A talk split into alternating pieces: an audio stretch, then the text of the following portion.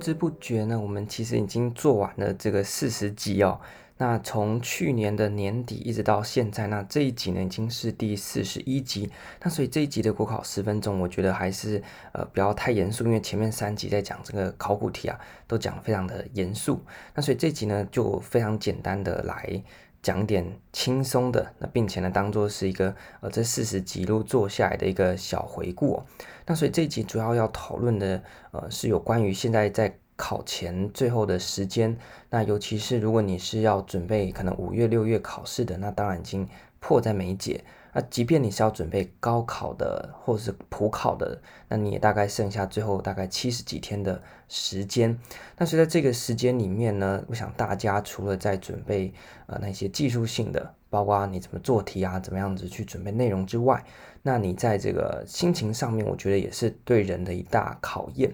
那当然，如果你本身呢这个抗压性很强的话呢，那当然就是非常恭喜你，因为你就已经省略掉啊国考的其中一个大的罩门哦。所以国考要考得好，第一个当然是你自己的准备要准备的呃够，那另外一个呢当然是你的抗压性。那其实我觉得很多的时候在高手过招啊。能不能赢，其实都不在于说你到底念了多少，或者是你准备了多少，因为那个大概都是有一个限度嘛。那如果透过一些呃技术啊，或透过一些技巧来帮助你，那大概也都是到一定的程度。那另外一个比较没有办法去帮助到每个人的，那当然就是自己的心理的素质。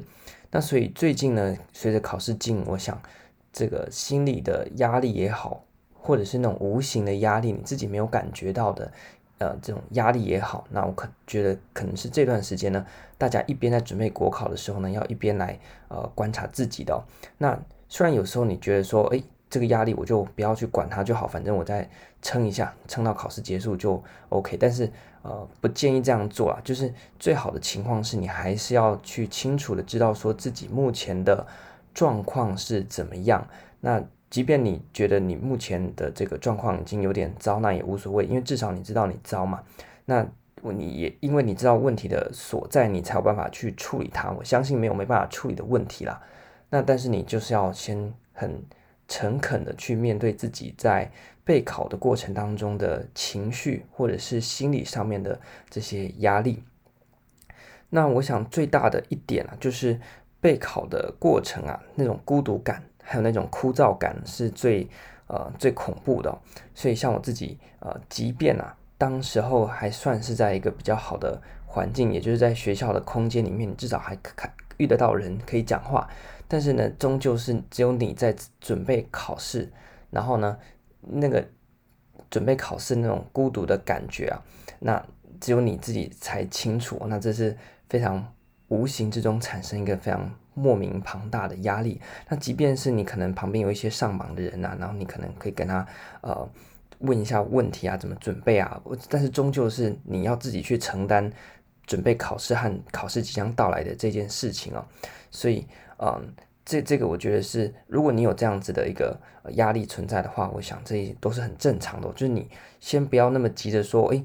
我感觉我最近状况不好，或者最近心理的压力开始变大，甚至可能，呃，有的人呢，他是这个呃一边工作一边准备国考，那他这个可能压力随着考试越来越近，他可能读不完啊，或者是他可能考古题做起来之后感觉不是很好，他压力就很大。那我第一个我刚才讲到说，你要先正视自己的压力，你要先承认它存在，还有你自己的状况。那第二个呢，你不要给他带任何的评价，不要觉得说，哦，我觉得好像念很烦。或者我觉得念不下去，或者我觉得没动力，这个是不好的。就是你要第一个你要承认这这件事情，但是承认不代表你要帮他贴上负面的评价。就是你可以感觉到说，像我之前有时候也会认为说，哎，这礼拜读怎么读就是感觉就不对，怎么读就读不进去，或者是呢，像那时候我是一边要赶着要写我的论文要去。提出我的论文计划，那同时呢又要准备国考，所以那时候是白天在读国考，晚上在赶论文哦，几乎没日没没日没夜的这样子一个状况在搅和。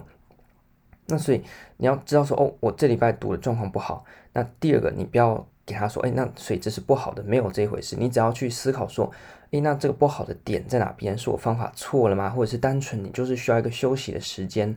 那你也不要去呃觉得说，哦，我国考就是要一直念，连休息时间都不要，这样才能证明我的认真，没有这一回事哦。我在高中以前哦都有这个错误的迷思，觉得说假日的时候呢，绝对不出去玩，然后别人揪呢绝对不出门，证明呢我们是很认真在念书哦。但是后来这发现说这是非常愚蠢的哦，该出去玩就出去玩，你安排个周末都不做事，其实我觉得都 OK，因为在国考它是一个呃长期的这样子一个过程当中，你抽掉那一两天呢，真的是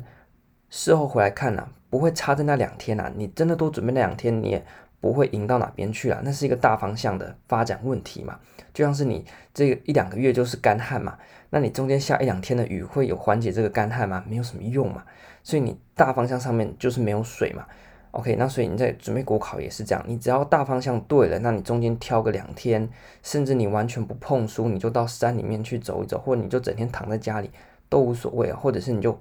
哎，那两天呢，如果你是有在上班的，那你就认真的做事，然后回来就休息，都不要念书，我觉得都是 OK 的。所以就是呃，第二步我们不要带任何评价，第三步就是我们尝试着去啊、呃、处理我们这个情绪。那当然，我们的目标不是完全把它消灭掉，因为这个压力不可能消失啦。那你顶多呢，只能去呃跟他做一个相处，就是你要怎么样跟他和平的共处。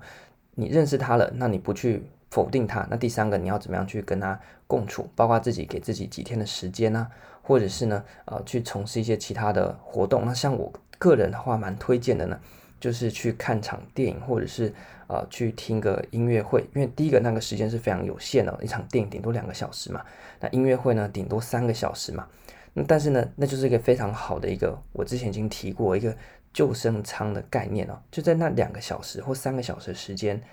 然后呢，你把自己关在一个空间，它让你跳脱了那个空间之外既有的世界。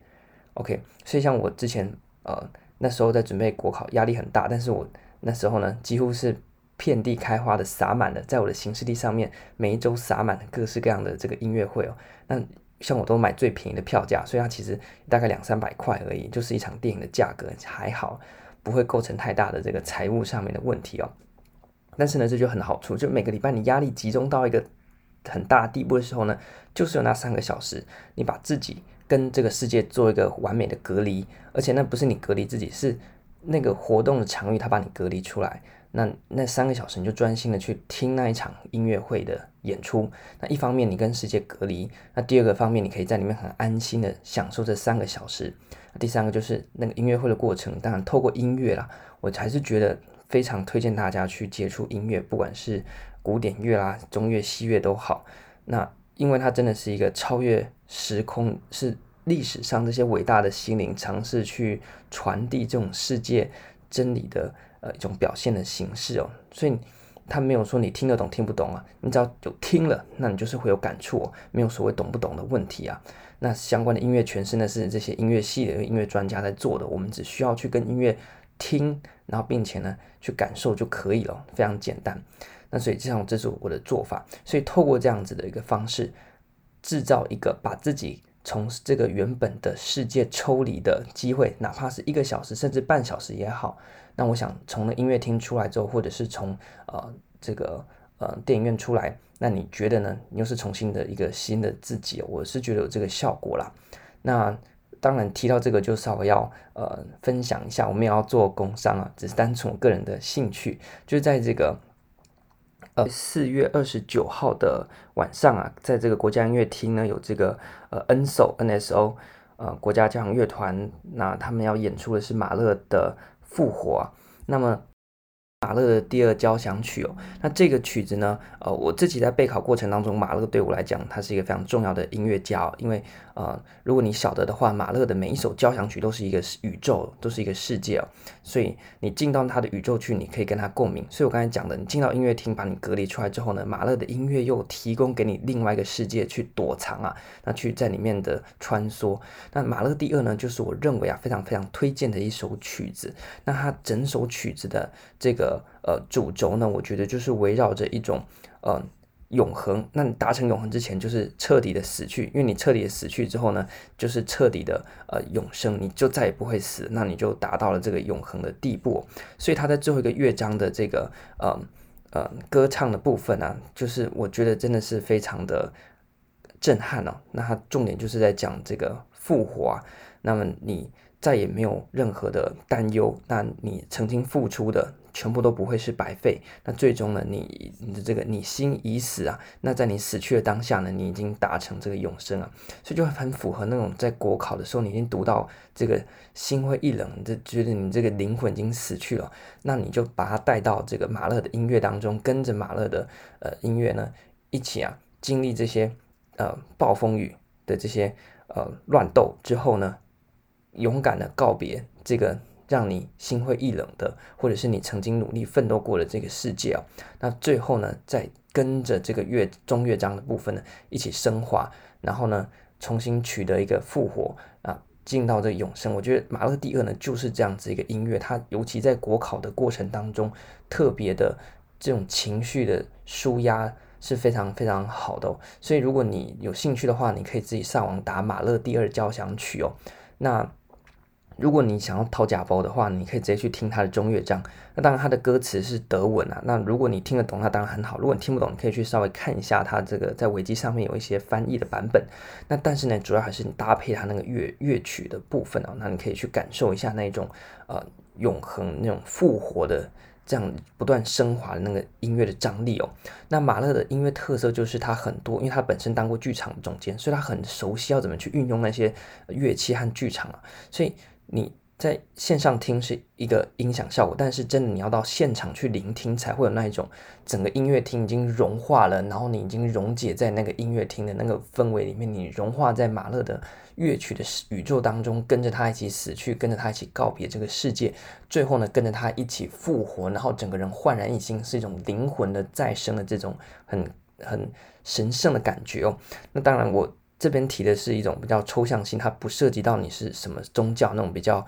呃底层的，是比较更高一点精神层次的。那所以我自己在准备国考是怎么撑过来的？我觉得透过音乐的确给我非常大的一个呃，我前面讲到一个躲藏的空间也好，或者是呢。重新把你的这个灵魂和你的精神洗洗涤的这样的一个效果，所以听起来感觉讲得很玄，但是它其实就是一部音乐而已啊，你就这样子去看它。所以呢，呃，这一集呢，简单的来谈一谈，就是大家在考前的时候呢，不要怕面对你的这个情绪哦，那勇敢的去面对它。那同时你也分享我自己的经验，那刚好呢，最近有这个马勒第二的演出哦，那非常非常推荐啊。如果你是在台北的话呢，那你当然可以。进到音乐厅，我觉得那个感觉哦，没办法讲。到这现在已经大概听了第三场现场的马勒第二，真听到后来你都真的会泪流满面了，真的是非常震撼的一个作品。那当然，如果你没办法到的话呢，你也可以到这个 YouTube 上面很多啦。那我觉得你可以透过这个呃音乐的过程呢，然后呃去呃尝试给自己一个缓冲，给自己一个呃在精神上面重新补充能量的这样子一个。效果，我觉得这是最快的方式啊！当然，你要到海边去啊，到山里去，那个当然也可以让你的灵魂大充电。但是，如果你的时间有限，或你的这个预算有限的话呢，音乐是最廉价的哦，这个精神的补充，但是也是最无价的精神的补充啊。那所以就推荐给大家。那如果呢，嗯，你有其他的这些舒压方式也都很好。那重点呢，就是第一个，你要认清自己的呃情绪；第二个，你不要急着给他评价。第三个，你学习怎么样给他共处。那我的方式呢，就是，嗯，在每个礼拜或者是一定的时间，让自己有一个空间，那脱离原本的那个环境啊，躲在那个你所安排好的空间、精神的宇宙或者是一个不同的场域里面了啊。那重新出来的时候呢，你又是一个焕然一新的人了啊。那这样子的话，你才办法支撑你啊，有这个精神方面的活力，那去啊走到。完成考试的那一天，就是啊、这一次要分享的一个小主题。那么，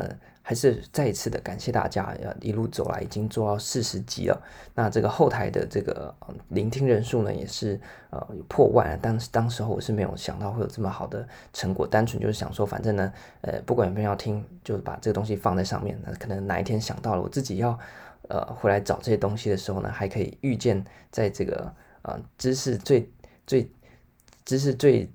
最顶尖峰的那个自己哦，可以呃有一些记录，那顺便呢就跟大家分享，可能会有一些人需要啊、包括在国考或者是行政学方面的这些资料，所以单纯就丢上来做一个分享。没想到呢，看起来好像回响还不错。那再次感谢大家的支持，那之后呢也会继续的啊、来